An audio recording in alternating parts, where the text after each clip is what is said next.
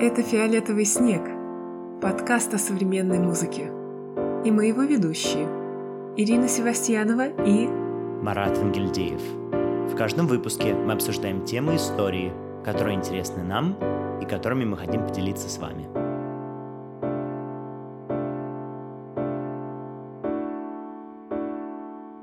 Всем привет! Это новый выпуск подкаста «Фиолетовый снег». Привет, Ира. Привет, Марат. Да, это девятый выпуск. Сегодня мы будем говорить о теме, которая некоторым образом спойлерит нашего следующего гостя. Что же это за тема, Марат? В этом выпуске мы будем говорить о новой простоте, таком феномене, термине неоднозначном, который вызывает некоторую долю сомнения у слушателей, критиков, музыковедов. Мы хотели бы обсудить вообще феномен этой новой простоты, откуда она появилась и насколько сам термин является удачным для описания этой музыки. Ну что, вперед!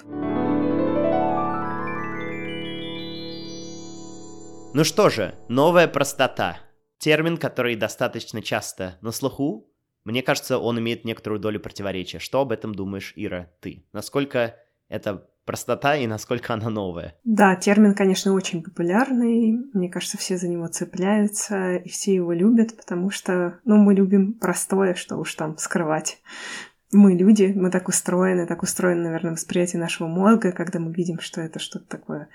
Простота связана с какой-то ясностью, с какой-то, ну, не очевидностью, но каким-то очень приятным, позитивным опытом. И поэтому люди между авангардом и простотой чаще выбирают простоту. Термин действительно неоднозначный, потому что, как и любой музыковедческий термин, он очень условный, и сложно говорить о том, попадают ли туда те или иные композиторы, которых иногда туда приписывают к новой простоте. А, ну, каких композиторов мы можем вспомнить и каких композиторов чаще всего относятся к этому направлению? Ну, о композиторах можно говорить, конечно, абсолютно разных, и это так называемый феномен, да, новой простоты, давайте назовем его так. Он присущ композиторам из разных абсолютно стран. Можно вспомнить и немецкоязычных композиторов, о которых мы сегодня поговорим, и англоязычных композиторов, о которых мы сегодня тоже поговорим, ну и, конечно же, куда же без русскоязычных композиторов, о которых мы тоже сегодня поговорим. Ну, возвращаясь к вопросу про термин, конечно же, ты права, что простота это что-то, к чему люди, наверное, тянутся. Как ты действительно сказал, мы не очень любим сложные задачи, и, возможно, прокрастинацию тут можно вспомнить, да, когда откладываются сложные дела на потом. Но, конечно же, еще и в музыкальной среде есть такое вот, есть такое немного снобское отношение к термину простота, да, которое подразумевается вот эта дихотомия, да, сложность, простота, и то, что, может быть, простота, она не так филигранна, не так выверенная, не так сложна по своему устройству, и мы этот миф тоже постараемся развеять и показать, что эта простота, она не настолько вот однозначна и не настолько однородная, как можно подумать. Да, все именно так. Хочется еще сказать, что, конечно же, сам термин «новый» вызывает еще много вопросов, которые используются в абсолютно разных терминах, не только новая простота, но новая сложность. Ну, вообще даже не только связанные с музыкой термины, там какая-нибудь новая волна в кино и, например, в театре, в литературе, вообще где угодно. Ну, наверное, это было еще связано с серединой 20 века и этим желанием открыть что-то действительно новое, познать что-то такое, чего еще раньше не было. И в этой связи вот в музыке этот термин тоже так появился. Ну да, ну конечно же это не первое применение термина в музыке, можно тут вспомнить старинную музыку, да, была арс антиква, старинное искусство 13 века, которое э, в дальнейшем противопоставлялось арс нова, то есть новому искусству 14 века. И, соответственно, как мы видим, под солнцем все уже давно было придумано за нас. There is nothing new under the sun. Но мы еще ни слова не сказали о том, откуда появился этот термин и когда же он наконец возник. Действительно, новая простота — термин, который придумали во многом в немецкоязычной культуре, и впервые этот термин ввел в такой в обиход Ариберт Райман. Он использовал этот термин для описания таких общих каких-то стилистических черт композиторов конца 70-х годов и 80-х годов, которые противоставляли свою музыку такому авангардному э, европейскому сериализму, скажем так, середины 20 века во многом их принцип написания был связан с, таком, с таким как бы более вольным, что ли, э, написанием музыки интуитивно, да, в отличие от этих выверенных математических формул, которыми пользовались другие композиторы европейские. И вот, собственно, так он и закрепился. И в русском музыкознании, насколько я понимаю, он как раз-таки вот перекочевал из, э, из немецкого музыкознания. Что, кстати, интересно, что в английском языке, а мы будем говорить сегодня еще и об английских композиторах тоже, которых можно было бы отнести к этому термину,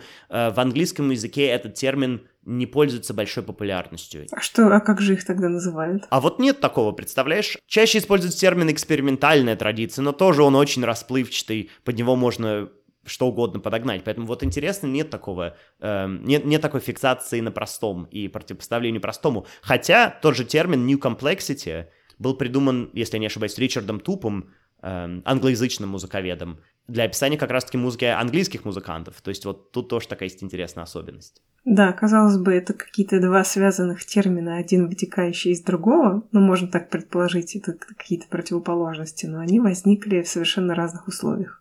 Ну и, соответственно, возвращаясь к этим немецким композиторам, обычно под этим термином подразумевает семерку а, композиторов, но за пределами Германии, пожалуй, самый известный композитор из них это Вольфган Крим. Вот, я думаю, он знаком и многим нашим слушателям, его имя знакомое. Что очень интересно, я знаю, что Тим Паркинсон, о котором мы будем говорить в англоязычной части нашего подкаста, он э, недавно устраивал концерт музыки Вольфганга Рима, и поэтому мне очень тоже интересно было познакомиться с его музыкой и посмотреть, как вообще будет эволюционировать вот этот подход к его музыке, потому что мне многое время казалось, что Вольфганг Рим, он такой, его тоже в кругах музыкальных не очень ценят. Что ты на это ты знаешь что-то об этом? Мне кажется, что многие композиторы новой простоты или те, кого относятся к новой простоте, они вообще начинали из зерна авангарда, потому что они все посещали дармштадтские курсы, они учились и у Булеза, и у Нона, и у Штокхаузена, и они все были сначала очарованы действительно этим направлением да, поиска очень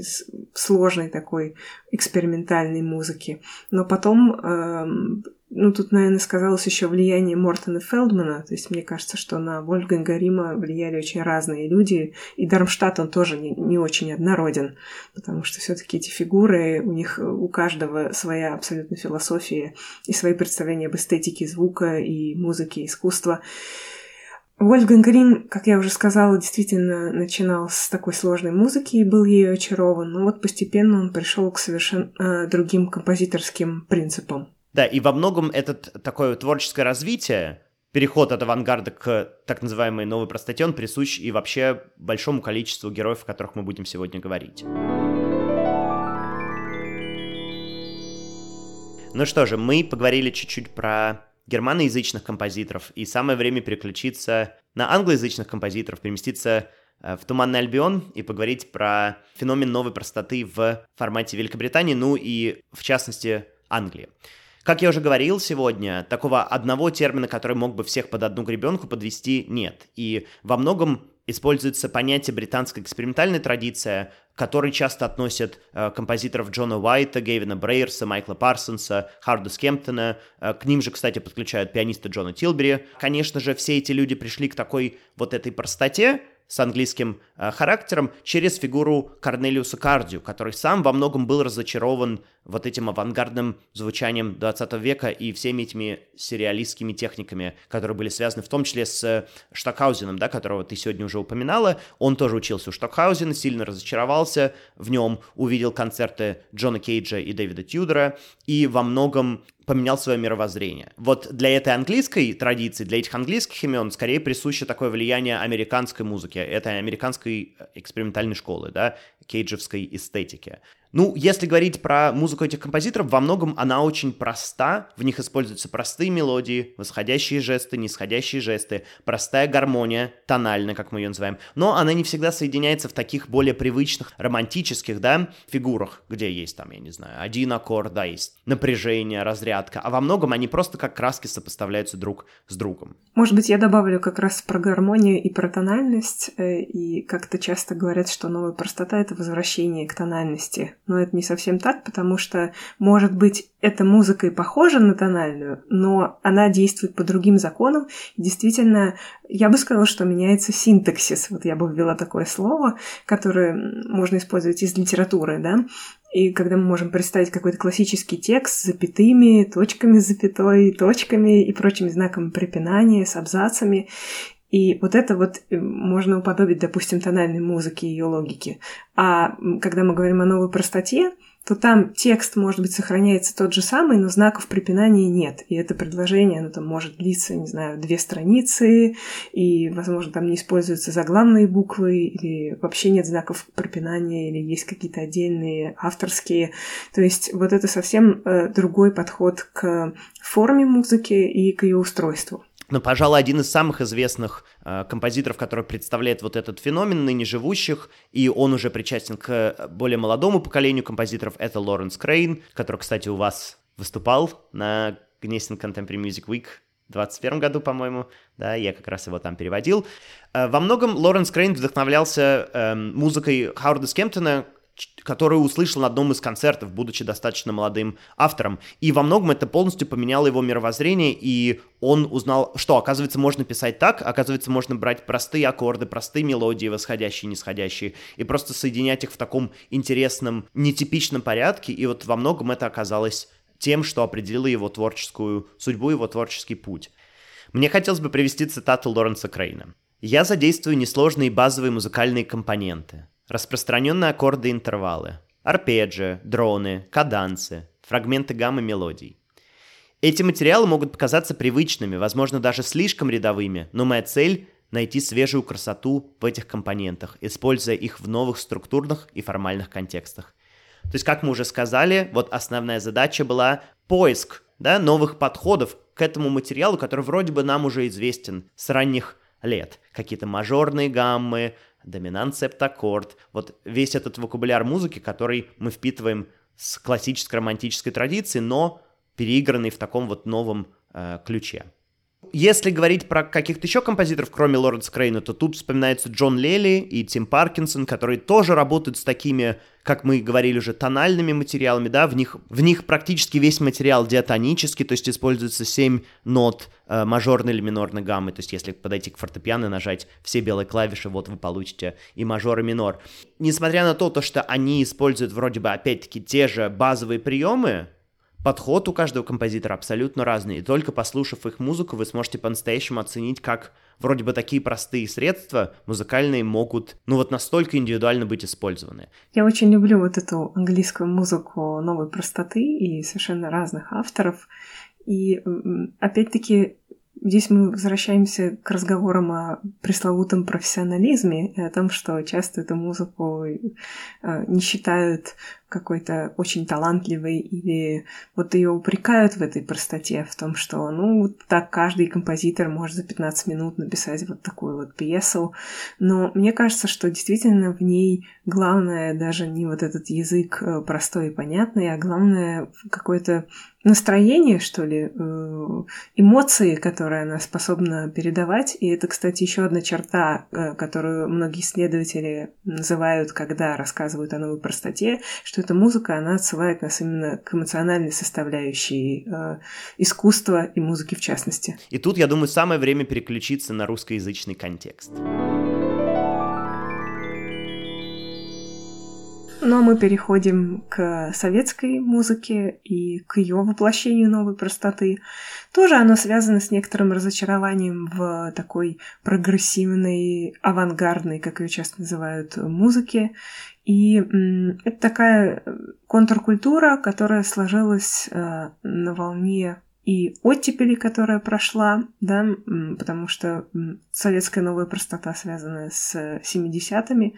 Многие композиторы, например, Владимир Мартынов, Арва Пиарт, Валентин Сильвестров, они переосмыслили вообще свой подход к творчеству именно в эти годы, и они как-то нашли много общего в своих композиторских идеях. Хотя занимались они очень разными вещами, потому что Пиарт у него сложилась своя композиционная техника, тимтинабеля называется, и происходит от такого, от колокольчиков такого инструмента, диатоническая э, система письма совершенно особая, которая очень отличает и очень м, такой фирменный стиль, да, можно сказать, вот э, Арма Пярта.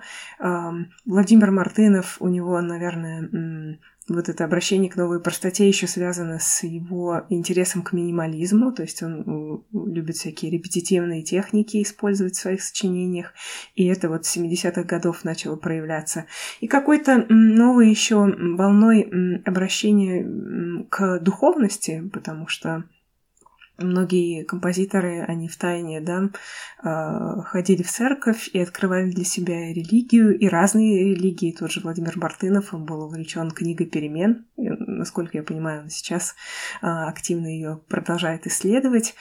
А, ну вот это был, опять-таки, поиск духовного, эмоционального формы, в которой бы могла воплощаться такая очень, личность, очень личностные истории композиторов. То есть это не сухая вот эта система, которую ты выстраиваешь 12-тоновая и которая была популярна у композиторов более старшего поколения, да, среди советских авторов.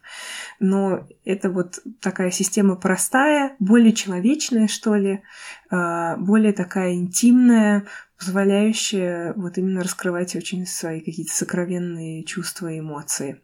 И опять-таки это контркультура, да, это разветвление, которое появляется в 20 веке, что нет одного какого-то мейнстрима и нет магистральной линии.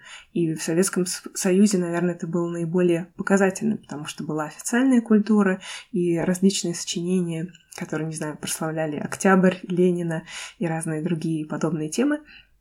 Э, была такая неофициальная э, культура, связанная с, там, с Денисовым, Шнитке, э, Губайдулиной, но чаще всего их вспоминают, ну, конечно, тут больше имен, и с такой музыкой, которая этому, в общем-то, противостояла, они такие борцы за свободу творчества и творческого волеизъявления.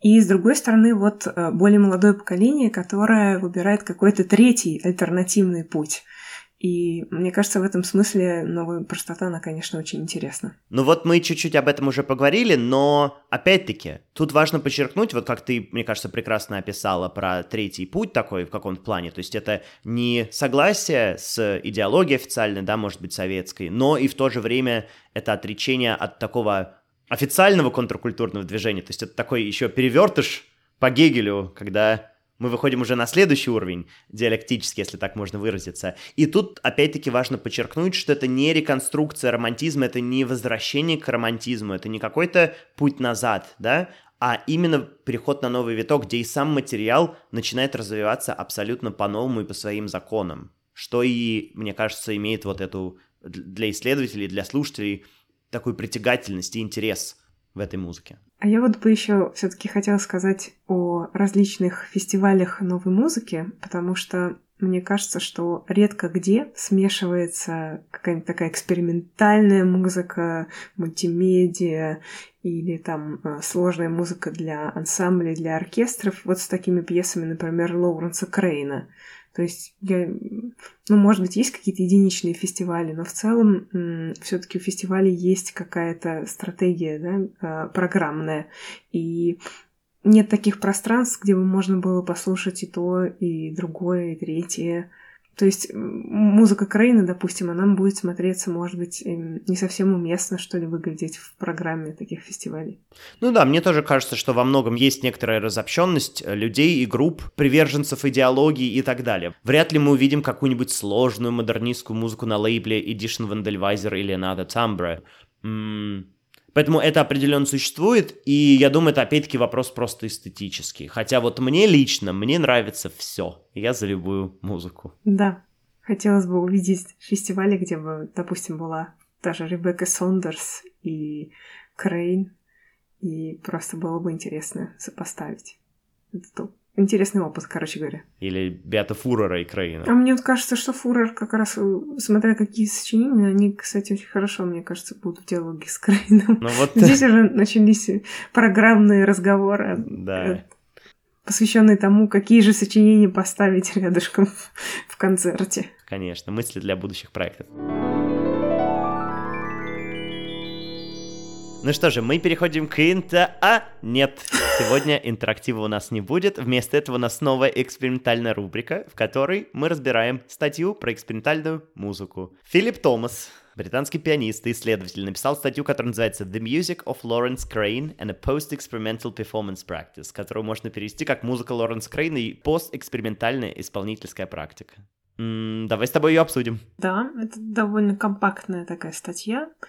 Она как бы обращена вся к музыке Лоуренса Крейна, но в то же время автор здесь э, проводит много параллелей с другими композиторами, более такого старшего поколения. Конечно же, тут нельзя обойти, говоря об экспериментальной музыке э, Джона Кейджа и других американских и британских композиторах. То есть мне очень интересен вот именно контекст статьи и то, как этот контекст вплетается в разбор самой музыки Крейна. Ну да, то есть начинает он с того, что просто представляет музыку Украины, потом рассказывает чуть-чуть про себя, как он с ней познакомился. Кстати, очень хорошая хронология представлена, да, он разбивает музыку Украины на четыре периода, если я не ошибаюсь. Ну и потом уже переходит к, к терминологии, опять-таки, которая, мне кажется, очень э, важно всегда когда ты используешь какую-то терминологию, особенно техническую, всегда понимать, что она действительно значит. И он пытается понять, что значит экспериментальная музыка, что э, есть такое постэкспериментальная музыка, что это может означать. Ну и, как и рассказал, он приводит достаточно большой контекст м, исторический тех авторов, которые работали в этих направлениях, ну, в частности, как уже было сказано, американскую школу, то есть это у нас Джон Кейдж, Эрл Браун, Мортон Фелдман, и уже британскую традицию. Он связывает музыку Лоренса Крейна вот к этой экс- экспериментальной традиции американской через практику Кардью и других британских эксперименталистов, о которых мы, кстати, сегодня уже говорили, да.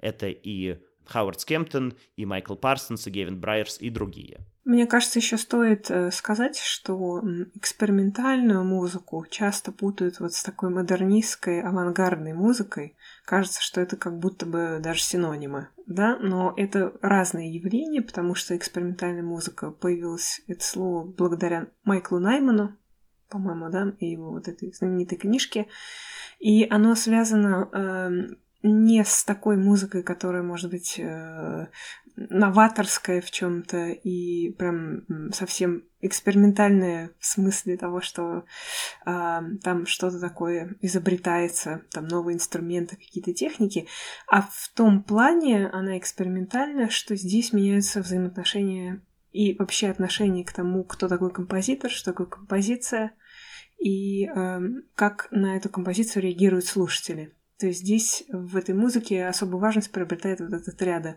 композитора, произведения и слушателя. Ну, мне еще очень нравится определение Дэйва Николса такого, который говорит, что если так обобщать, то авангардная музыка, она как бы находится на вот э, экстремальной позиции по отношению к традиции, а экспериментальная музыка уже выходит вообще за традицию, то есть это уже следующий этап. Но, конечно, это тоже очень большие условности, как я уже говорил, в Англии вообще слово experimental используется налево-направо, просто чтобы подчеркнуть такую непричастность к мейн мейнстриму, и нужно тут тоже критически к этому относиться.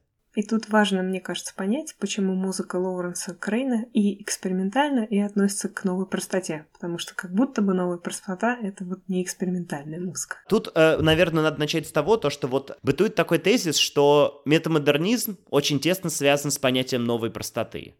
Я с этим все-таки не согласен. Мне кажется, можно и можно и увидеть определенные черты метамодернизма в произведениях авторов, которые вообще никак с этим не связаны. Но что еще более, мне кажется, с чем я больше еще не согласен, это тезис, что новая простота по своей природе очень романтично, она отсылает нас к романтической традиции, возможно, даже к романтической манере исполнения. И мне кажется, что как раз в этой статье Филипп Томас с тобой тоже солидарен, потому что он говорит о том, что допустим, в музыке Крейна очень важна роль исполнителя, ну как и в любой музыке, но исполнитель должен уйти от вот такой экспрессивной манеры подачи, от рубата, да, это термин, который употребляется в романтизме, то есть такое свободное, вольное трактование нотного текста.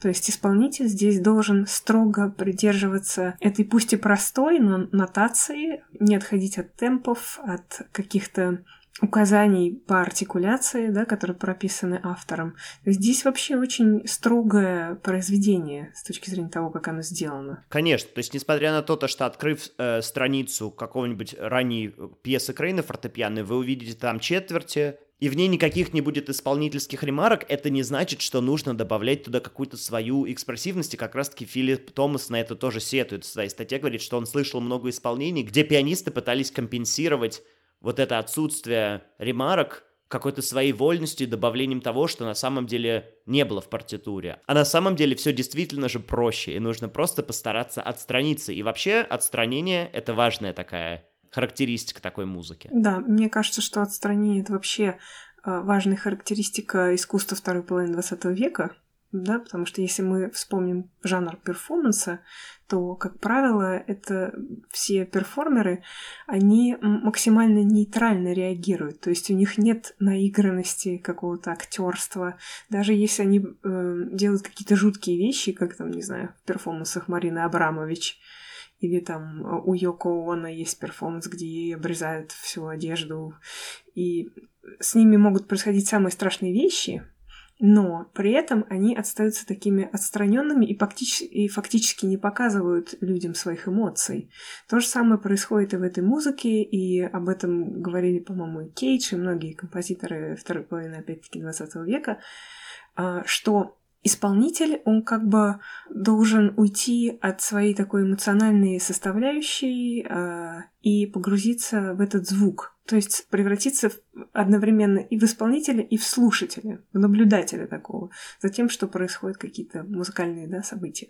И возвращаясь к музыке Лоренса Крейна, тут важно отметить, что термин все-таки экспериментальная музыка подходит в его случае как более такой, наверное, буквальный термин, в котором действительно Лоренс садится за фортепиано где-то в пределах среднего регистра и начинает пальчиками играть разные аккорды и слушать, как они будут звучать. То есть такой очень химический, как будто бы лабораторный опыт, в котором Эксперимент завершится только тогда, когда будет найдено нужное, яркое, необычное звучание нот. Да-да, это вот, наверное, еще особенность его формообразования, как бы сказали строгие музыковеды, потому что у него нет э, такого материала ядра, то есть у него нет э, чего-то, от чего он отталкивается, из чего он лепит потом эту фигуру, да, как глина.